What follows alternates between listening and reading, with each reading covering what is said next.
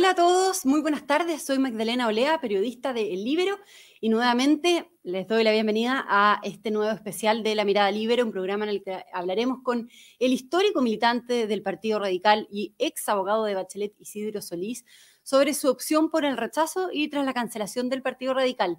Exactamente qué es lo que pasó. Bueno, luego de que el exministro de Justicia de Bachelet Isidro Solís junto al expresidente del Partido Radical Carlos Maldonado explicaran públicamente su postura por el rechazo de cara al plebiscito del 4 de septiembre, la noche de este miércoles el Partido Radical emitió una dura respuesta rechazando estas declaraciones y llamando a los militantes del partido que están a favor del rechazo a guardar silencio o derechamente a renunciar. Esto también pese a que 25 ex autoridades y figuras emblemáticas del Partido Radical, ex presidentes de partido, ex parlamentarios, ex rectores, ex ministros, ex subsecretarios también, enviaran una carta anunciando su opción y los motivos que les llevan a votar rechazo. Antes de partir la conversación, como siempre, contarles que el programa se hace gracias al apoyo de la red Libero, así es que si quieren conocer más sobre la red, si quieren hacerse miembros, lo pueden hacer en la descripción de este mismo video. Y vamos a saludar entonces al histórico militante del eh, Partido Radical Isidro Solís, ex abogado de Michelle Bachelet y de su madre, Ángela Geria, ex ministro de Justicia del primer periodo de Bachelet, además, y ex subsecretario de Ricardo Lagos. Isidro, muy bienvenido esta tarde. ¿Cómo, cómo está? Gracias, Magdalena. Muy bien. Bueno, Isidro, preguntarle cómo interpreta usted esta carta del Partido Radical, su partido de toda la vida, llamándolo usted directamente o a los militantes del partido que están a favor del rechazo a guardar silencio o a renunciar, como decía. ¿Qué le parece esta declaración que hace su, partido de, toda la vida? Mira, en la cultura del Partido Radical es una carta curiosa, porque a diferencia de muchos partidos, esta es una organización que se ha construido y que se desarrolla sobre la base de la tolerancia, del libre pensamiento, del racionalismo, de la discusión de los temas, y no tenemos nosotros, por lo menos en nuestra historia, una tradición estalinista en la cual solamente se impongan las versiones oficiales y que a la gente se la manda a callar. Yo tengo la impresión de que está fuera de las tradiciones del Partido Radical, pero bueno, es responsabilidad de las personas que la suscriben. Ya. ¿Pero qué siente usted ante esta, ante esta carta Isidro, en respuesta a su, a su opción por el rechazo, digamos, que su partido eh, emita esta declaración? La verdad, Magdalena, es que nada. ¿Qué quieres que te diga? Yo estoy acostumbrado a debatir, estoy acostumbrado a discutir, estoy acostumbrado a que me den razones o a que impugnen las que yo doy, pero con argumentos. Eh, esto no es un regimiento. El Partido Radical nunca ha sido así.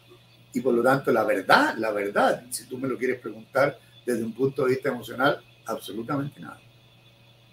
Ya. ¿Y, qué va a hacer usted ahora, Isidro, en respuesta a esta declaración? Porque dicen claramente que guarden silencio o renuncien. ¿Usted se va a quedar callado en su postura por el rechazo ahora o no? No, no, me eh, yo soy un viejo militante de este partido. Mira, no, no voy a jugar al viejo, pero tengo. Yo llegué a este partido siendo niño. Yo ingresé al Partido Radical a los 16 años. Ingresé el año 1970 en la campaña Salvador Allende. La primera vez que me fui preso en política fue justamente en la campaña Salvador Allende, hace ya 52 años. Eh, es difícil que alguien, después de toda una vida en la política, trate de imponerme formas o como que se llama o pautas de comportamiento que yo no comparta. La verdad es que mi postura se basa en reflexión, mi postura se basa en principios y mi postura se basa en algo que he tratado de hacer toda la vida. Uno entra a la política, o por lo menos entraba a la política, para servir a su país y seleccionaba una herramienta a través de la cual servía a su país y eso eran los partidos políticos. Y por lo tanto, la verdad es que yo lo primero que me motiva es servir a mi país, no a mi partido. Y si la herramienta llamada Partido Radical no quiere que uno siga sirviendo en eso, bueno, que hagan uso de las facultades administrativas que tienen. Yo me voy a morir radical porque llevo una cantidad de años en que me he transformado poco a poco en una especie de arquetipo de lo que piensa un radical. Yo soy una persona, o trato de ser una persona reflexiva, trato de tener razones para sostener una posición en la vida. Y eso es lo que nosotros tratamos de hacer en el Partido Radical. Mientras yo siga viviendo de acuerdo a esos valores, me voy a sentir radical. No necesito un carnet y no necesito un pase ni un certificado de antecedente de ninguna persona para sentir que estoy cumpliendo con mis principios. ¿Y, ha pensado entonces en renunciar derechamente al partido? No, no lo voy a hacer. No lo voy a hacer. Yo, si me van a expulsar, yo creo que por lo menos tengan la valentía de poner su firma en las decisiones que tomen. Yo me siento radical, siento que lo que estoy haciendo hoy día es absolutamente consecuente con los principios, con los ideales, con los valores, no solo con el ideario, con el programa del partido en el cual milito hoy día y por lo tanto no siento que tenga ninguna necesidad. Lo que se me está pidiendo hoy día es fidelidad a personas. Y yo soy fiel a las ideas, no a las personas. Y no voy a cambiar. Acá dice, eh, y lo voy a leer textual, Isidro, el Partido Radical rechaza la participación de dos militantes de esta colectividad en espacios de comunicación social donde hacen una defensa a la opción de rechazo del plebiscito constitucional eh, y que se han convertido en virtuales voceros de la derecha de este país, asegura el comunicado. ¿Usted se considera un vocero de la derecha? ¿Por qué, ¿Por qué esta declaración del partido lo califica usted como un vocero de la derecha siendo radical? Mira, en la política que hacen las nuevas generaciones, eh, las razones han sido eh, sustituidas por la descalificación. Yo no me siento un vocero de la derecha y de hecho no lo voy a hacer nunca. Pero es más, les quiero hacer una reflexión a la gente que hace esas afirmaciones. El rechazo para ganar necesita sacar más del 50% de los votos. Y en este país la derecha no es el 50%. Por lo tanto, si el rechazo llega a ganar, tienen que mirar con mucho respeto a esos ciudadanos, a ese electorado que va a emitir su opinión. Los partidos tienen que representar en definitiva a los ciudadanos, a las grandes corrientes que se van desarrollando al interior de la, de la sociedad. No son sectas que estén al servicio de quienes las administran. Si el rechazo llega a ganar, la lectura correcta es que quienes hemos estado a este lado hemos interpretado de mejor manera el sentir de la ciudadanía, por sobre todo el sentir de la gente de centro izquierda, y quienes están al otro lado tendrán que hacerse la autocrítica de haber hecho un diagnóstico muy errado acerca del resultado. Mm. Isidro, y me gustaría ahí conocer su, postura por el rechazo. Eh, ¿Por qué? ¿Por qué vota rechazo? ¿Cuáles son sus razones de fondo? Usted ha dicho que eh, esta constitución es institucionalmente peligrosa para Chile. Me gustaría que nos explicara acá eh, por qué se, decide a votar rechazo en el plebiscito de septiembre. Mira, lo dije el primer día que alguien me consultó y, la explicación está muy marcada, en definitiva, por lo que yo esencialmente soy. Soy un abogado no solamente he, estudiado derecho, he ejercido mi profesión toda la vida. Yo me sigo levantando muy temprano en la mañana y llegando a esta oficina a las ocho y media y lo que hago es defender causas. Defiendo causas, defiendo personas, alego respecto del sentido y el alcance de las normas que tiene nuestra legislación y toda la vida le he consagrado al ejercicio del derecho. Y por lo tanto, mi crítica a la institucionalidad jurídica que se diseña en, en esta constitución es una crítica muy profunda, porque aquí efectivamente cuando se hacen declaraciones o se toman decisiones de constituir estatutos paralelos, de destrozar la unidad jurídica del país al reconocer sistemas judiciales indígenas que tienen la totalidad de las competencias en la forma en que está escrito en la Constitución. Esto no quiere decir nada con los compromisos que adquirieron después los eh, partidarios de la prueba. En la constitución que hoy día está diseñada y respecto de la cual vamos a votar, se están creando jurisdicciones paralelas que olvidan principios centrales para la democracia como es la igualdad ante la ley. Además, se generan elementos disociativos en que se sobreponen los derechos de los ciudadanos que van a generar eventualmente, si se aprueba esta constitución, eh, enfrentamientos entre chilenos y conflictos que no tienen una fácil solución y que lo más probable es que deriven en una violencia que la sociedad no va a poder controlar. La verdad es que el diseño que se ha hecho en esta constitución de los sistemas de justicia, te lo voy a decir una palabra, es irresponsable. Ya. por los sistemas de justicia, en paralelo, digamos, eh, con los sistemas jurídicos que coexisten, coordinados con el Sistema Nacional de, Justicia. Y todo el porque, tema vamos porque vamos a tener dos tipos de ciudadanos, porque vamos a tener dos tipos de ciudadanos con dos estatutos jurídicos distintos y con un segundo estatuto de jurídico que ni siquiera podemos conocer. Porque el problema, como lo he dicho desde el primer día, la, esa supuesta jurisdicción indígena que tiene la plenitud de las potestades del, del ¿cómo se llama?, de una jurisdicción eh, eh, judicial, va a poder aplicar leyes que no sabemos ni siquiera qué contienen. O sea, perdón. No se conocen los sistemas de justicia indígena, en el fondo. Además, son varios pueblos originarios reconocidos por, por constitución, por, esta propuesta. Así es, así es. Entonces, perdona, van a, vamos a tener partes del territorio de Chile en donde algunas conductas sean delitos y en otras no. Vamos a tener chilenos que por algunas conductas van a ser condenados y otros van a ser declarados inocentes. Vamos a tener ciudadanos chilenos que van a poder elegir la jurisdicción que les convenga. Pero la verdad, desde el punto de vista jurídico, Magdalena, eso es una aberración, eso es una brutalidad. Y por lo tanto, la verdad es que le hace tan mal a Chile que yo no estoy disponible para eh, conectar una situación de esa naturaleza.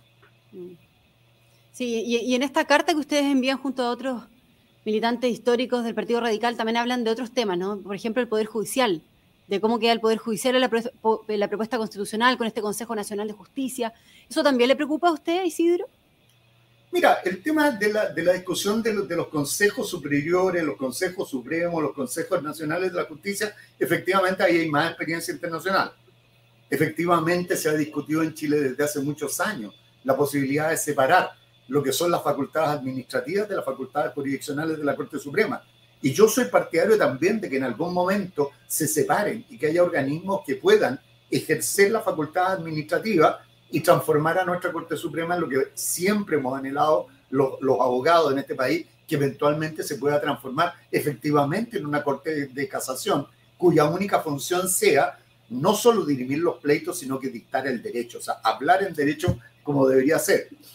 Pero, a ver, eh, en los países en donde funciona y donde existe, funciona mal. O sea, yo invito a la gente a mirar esos sistemas. A ver, perdón, en Argentina, en donde tienen un Consejo Superior de la Magistratura, es un desastre. O sea, perdón, si hay un ejemplo en el mundo de politización de la justicia a favor y en contra de los gobiernos peronistas, porque la verdad es que para los dos lados, pero la verdad es que no solamente es un contrasentido con, con lo que es el objetivo propio de la justicia, sino que también con lo que es una buen, un buen funcionamiento de un poder fundamental del Estado. No puedes tener una parte del Poder Judicial que esté a favor de un gobierno y otra que esté en contra de un gobierno. No es su función, no es sano. En Francia tampoco funciona mejor. En estos momentos, perdón, no se pueden, la, la, Corte de Casación no puede integrarse completamente porque no se han puesto de acuerdo en el Consejo Superior para designar ya a dos miembros del, del Consejo. Pero además hay cosas que son verdaderamente inexplicables. Yo, por ejemplo, hay una cosa que a mí me llama mucho la atención. Consejo Superior de la Magistratura. De la magistratura, por decirlo, y lo voy a decir muy respetuosamente, de la magistratura winca, mestiza, no sé cómo nos llamamos ahora, que que, de la magistratura que nos van a aplicar a nosotros, que va a designar a los jueces de esta magistratura. Por ejemplo, este consejo tiene la integración de dos representantes de pueblo originario. ¿Qué sentido tienen que en una jurisdicción que no se les va a aplicar, que es alternativa a lo de ellos, tengan ellos la facultad de pronunciarse y de evaluar la conducta ministerial de los jueces que no lo rigen? O sea, si esa disposición no tiene el sentido de intervenir el Poder Judicial, que alguien me explique cuál es el sentido. Porque las normas siempre tienen que tener un sentido. No me pueden dar solo la explicación administrativa, no, es que sabe que esta, esta constitución tiene, mira, una norma de carácter general de que todos los órganos del Estado tienen que dar representación indígena. Pero si la justicia no se le aplica, ¿para qué necesitan representación en el nombramiento y la evaluación de los jueces? Y Isidro, volviendo hacia atrás en el tema de los sistemas de justicia, ¿usted decía que se podían generar enfrentamientos entre ciudadanos? Sí. Perdón, yo encuentro que, mira, para mí la norma más peligrosa de todas en la que se consagra en el artículo 79, número 4 de, actual, de la actual propuesta constitucional. No voy a buscar porque los abogados siempre tenemos que hablar contexto. Lo tengo muy cerca. Me la voy a leer. El artículo 79, número 4, crea, crea, con fuente constitucional, el derecho a los pueblos indígenas a utilizar los recursos que tradicionalmente han usado u ocupado. En sus territorios, en sus territorios que a esta altura no sabemos cuáles son los territorios, pero hay un derecho constitucional a utilizar la propiedad que tiene, y los abogados lo sabemos, tres componentes que son el uso, goce y disposición. Aquí hay un derecho constitucional que se sobrepone a todos los derechos de la Constitución y que es el derecho a utilizar. ¿Tú sabes lo que va a pasar con esto? Perdón, que al día siguiente Héctor Yaitul va a llegar a todos los predios forestales a cortar la leña, a cortar la madera, porque él va a tener derecho constitucional a ir a buscarla. Esto es la constitucionalización del robo de la madera en las regiones octava, novena y décima. Perdona, pero alguien podría decir, sí, lo que pasa, pero es un poco indecente que estemos defendiendo los intereses de las grandes, de las grandes forestales versus los pueblos indígenas y todo el este. Pero perdón, no se limita a eso. Es el derecho a utilizar todos los bienes que estén dentro de sus territorios. Yo no estoy preocupado por las forestales, que en definitiva se pueden ir y demandar al Estado de Chile en algún organismo internacional. No, estoy preocupado por los pequeños productores, por los González, por los Sotos, por los Gómez, por los Schmidt de esas regiones que tienen pequeños, pequeñas instalaciones, como que se llama, eh, agrícola, y que el día de mañana pierden toda certeza respecto de su derecho a utilizar los bienes que hoy día tienen. Entonces, está bien, alguien me puede decir, no es la finalidad que tiene esta norma, pero te quiero decir que si no es la finalidad, la técnica legislativa para redactarla es pésima, porque cuando uno la interpreta, se puede interpretar de esa manera tan catastrofista. Okay. Isidro Solís, eh, lo voy a llevar a otro tema. Hace algunas semanas la, la expresidenta Bachelet había señalado que esta propuesta constitucional se acercaba a lo que ella siempre había soñado. Y usted, yo decía al comienzo, fue abogado, exministro de Bachelet. ¿Por qué se genera esta diferencia de postura entre usted, que es tan categórico ¿no? Eh, y, que vota rechazo, y la expresidenta, en este caso, que va por el apruebo? ¿Cómo lo explica? Acá nos están llegando preguntas desde, desde la Red Libre. Miriam Orellana dice, nos pregunta eso, ¿por qué tomó la decisión de votar rechazo en contra de la opción también que toma la, la expresidenta Bachelet? A ver, la expresidenta Bachelet es una ciudadana muy distinguida de este país y uno siempre tiene que reconocerle a ella el papel que ha ocupado en la historia de nuestro país. Pero eso no significa que todos tengamos que seguir las decisiones que ella tiene. Yo, si hay algo que le reconozco, mire, que le reconozco a doña Michelle, es la pureza de intención. Yo le reconozco que ella, en definitiva, desde su punto de vista, siempre va a votar por opciones que ella cree que son mejores, y eso no lo voy a discutir. Pero yo tengo derecho a hacer mi propio análisis de las cosas y tengo derecho a formarme juicio y tengo derecho a votar de acuerdo a lo que yo creo que es bueno. Yo no voy y le, mire, defiendo el derecho de la presidenta Bachelet a tomar la opción que ella quiera. Pero bueno, ella es una persona, es una ciudadana, yo soy otra persona, soy otro ciudadano y aspiro a tener exactamente los mismos derechos que ella. ¿Pero ha conversado con, con la expresidenta Bachelet de este tema sobre sus diferentes posturas en el fondo no, para el no, No, no, no, yo no, no creo que tenga ningún sentido, ningún sentido. Yo creo que efectivamente ella en su declaración es muy sincera. Lo que pasa es que esta constitución, sabe Magdalena, no hay que leerla, no hay que leerla de una, de una forma maniquea. Esta constitución no fue hecha ni por ángeles ni por demonios, lo he dicho muchas veces y por lo tanto lo que esta constitución contiene no son puras, eh, puras cosas buenas y puras monstruosidades. Esta constitución efectivamente eh, tiene muchos avances civilizatorios y sería muy bueno que en un futuro texto constitucional se pudieran consagrar el 60%, el 70% de las cosas que están en esta constitución. Lo que pasa es que uno cuando toma la decisión al final hace un balance y hace un balance de cosas buenas y de cosas malas. Y haciendo el balance de las cosas buenas y las cosas malas, usted finalmente no normalmente como una persona razonable no busca el bien mayor, sino que busca el mal menor. Y yo francamente le digo, no soy maximalista. Yo creo que la constitución tiene muchas, el proyecto tiene muchas cosas buenas, pero las cosas malas las encuentro tan peligrosas que a mí me impulsan a votar que no. Ya. Isidro, para, terminar, em, ¿cuál es su postura ante un eventual triunfo del rechazo? ¿Qué alternativas serían buenas bajo su mirada, digamos, otra convención constitucional, una comisión de expertos, el mismo Congreso, en fin? Y también ahí, ¿qué rol em, le toca jugar en esto o debe jugar en esto la centroizquierda, ¿no? Usted, se lo pregunto a usted como figura emblemática de los gobiernos de la concertación. A ver, yo mire, yo tengo la impresión de que lo que el país necesita es cerrar este, este proceso completo que va a ser esto lo que denominan este momento constitucional, dándole al país certezas. Si va a haber un segundo texto constitucional, ese texto constitucional debe ser absolutamente indiscutido e indiscutible. Y por lo tanto, yo creo que, como tuve la oportunidad de decirlo ayer en, en otro foro, eh, yo soy un convencido de que los problemas de la democracia solo se arreglan con más democracia.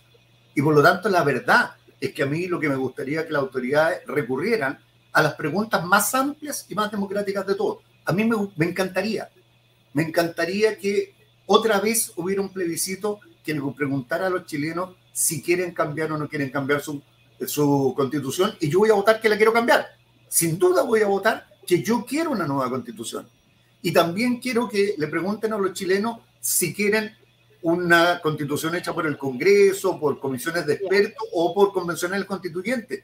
Y yo voy a votar porque sea una constitución, una comisión, eh, una convención integralmente electa, porque yo quiero que la constitución sea hecha por representantes directos de la ciudadanía, pero sin engaño, sin los falsos escenarios con los cuales se presentaron supuestos independientes que no lo eran, sin la confusión que provocó el momento en que se eligió esta convención constitucional y que por lo tanto, mire si está pasado en otra parte, hay países que tienen una institucionalidad que exige dos congresos distintos para confirmar un cambio constitucional, entendiendo que una, un congreso puede tener tanta inclinación, ¿cierto?, que va a generar un, proyecto que no sea bueno para el país y eligen que se cambien todas las autoridades y que recién sea la segunda, la segunda, el segundo Congreso quien tome la decisión definitiva. Yo quiero que haya una nueva constitución, quiero que sea por una convención constituyente, quiero que todos sean representantes directos de los ciudadanos, pero ¿sabes lo que me pasa? Lo único que temo, porque esa alternativa ganó con una mayoría gigantesca, otro casi 80% que fueran representantes de los ciudadanos pero tengo el temor, el temor, que después, francamente, de la, las indecentes performances hechas por muchos constitucionales, la desilusión nacional sea tan grande que esa mayoría que eligió la más grande de las democracias esté tan, tan deprimida, esté tan desilusionada que eventualmente no logremos imponer que sea una convención constitucional electa. Ya, ok. Muy bien. Y, perdón, es para antes de, terminar, tenemos que ir despidiéndonos, pero ¿qué rol cree que debe jugar la, la centroizquierda en esto? Mire, yo no le, yo, estas han sido discusiones súper intensas, estamos viviendo un momento muy, muy complicado en el país, pero yo le voy a decir una cosa. A mí no me cabe duda de que la centroizquierda se va a volver a encontrar en torno a su eje. La centroizquierda fue, se unió en la lucha contra Pinochet para recuperar la democracia y se proyectó en un pacto político que lo que buscaba era darle un buen gobierno a Chile que se llamó concertación y que lo hicimos por más de 25 años. Eh, esa centroizquierda tenía características muy particulares. La responsabilidad fiscal, la fidelidad a el mandato que teníamos del pueblo. Hablamos siempre de cara, mirando a la gente a los ojos y diciéndole la verdad. Cuando se podía, se podía y cuando no se podía, no se podía. No hicimos ofertones irresponsables que no se pudieran cumplir. ¿Cometimos errores? Cometimos errores. ¿Tenemos que enmendarlos? Tenemos que enmendarlos. Pero la centro izquierda, como forma de gobierno en este país, como una alternativa responsable y como una alternativa eh, creativa y que esté al servicio de la gente más pobre de este país, se va a reconstruir. Entonces, en ese momento nos vamos a reencontrar. Muy bien. Isidro Solís, entonces, muchas, muchas gracias por habernos acompañado en esta transmisión. Gracias, tema. Encantado. Que esté muy bien. Y muchas gracias también a todos quienes nos sintonizaron en este especial de la mirada Libero. Que tengan un muy, bueno, muy buena tarde ya y un muy buen día viernes. Muchas gracias.